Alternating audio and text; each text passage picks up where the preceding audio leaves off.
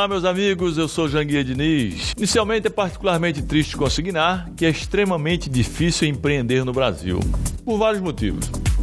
Em primeiro lugar, por ele ter uma mão de obra altamente desqualificada, por ter uma das maiores cargas tributárias do planeta, por ter uma das maiores taxas de juro do mundo, por ser um dos países mais corruptos do mundo por ser um país extremamente burocrático, dentre outras coisas. Mesmo assim, há menos de duas décadas, o Brasil era considerado o país mais empreendedor do mundo. Hoje, entretanto, de acordo com uma pesquisa da União Europeia, realizada com as maiores economias que incluiu 27 membros da União Europeia e mais 13 nações, dentre elas China, Estados Unidos, Rússia, Índia, Brasil e Japão, o Brasil ainda fica entre os quatro países mais empreendedores do mundo. Em 2009, de acordo com o Ministério de Trabalho e Emprego, havia aproximadamente 20 milhões de pessoas consideradas empreendedoras no Brasil. Três em cada quatro pessoas pretendem abrir o seu próprio negócio. Além disso, mais de 60% dos jovens universitários brasileiros possuem o desejo de empreender. Entretanto, apenas 14% dos empreendedores brasileiros têm formação superior, enquanto que nos países desenvolvidos a média de 58%.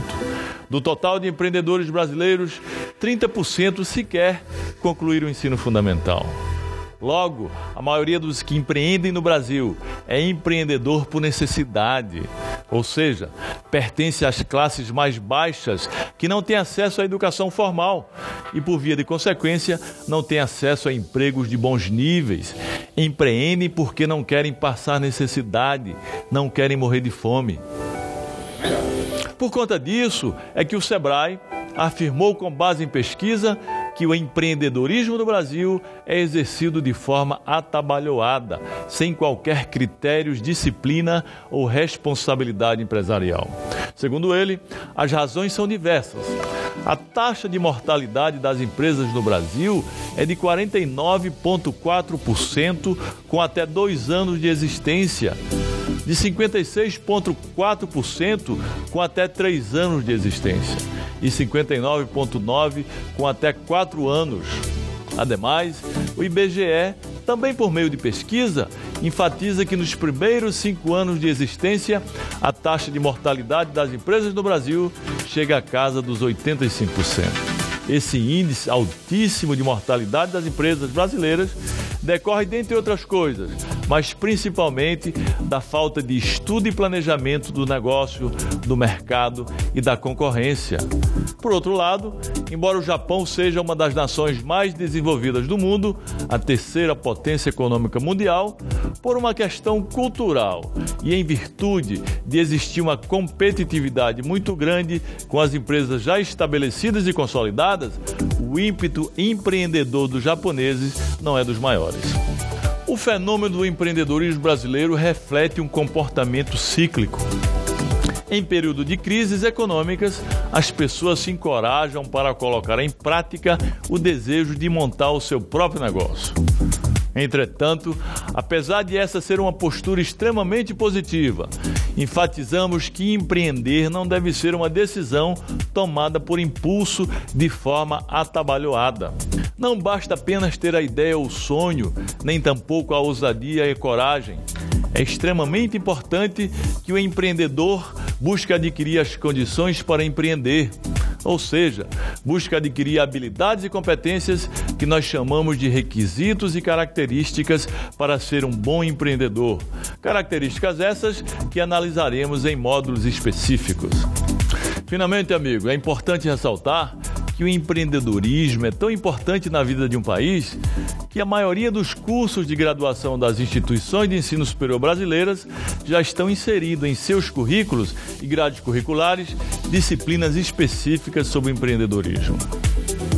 Ampliando a seara de considerações, é auspicioso frisar que o empreendedorismo por si só consiste num fenômeno cultural.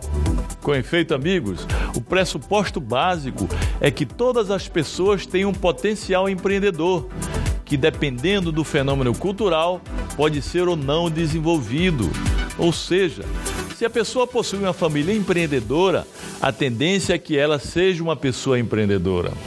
Se a família não é empreendedora, a tendência é a pessoa procurar um emprego formal com carteira assinada ou até procurar passar no concurso público para adquirir estabilidade. O meu pai sempre tentou empreender. Ao longo de sua vida, criou vários empreendimentos. Entretanto, nenhum deles deu certo. Haja visto que ele não era detentor das características básicas do empreendedorismo. Características estas que serão analisadas em módulos específicos. Eu, seguindo as pegadas do meu pai, criei meu primeiro empreendimento aos oito anos de idade, como eu já disse anteriormente, uma caixa de engraxate.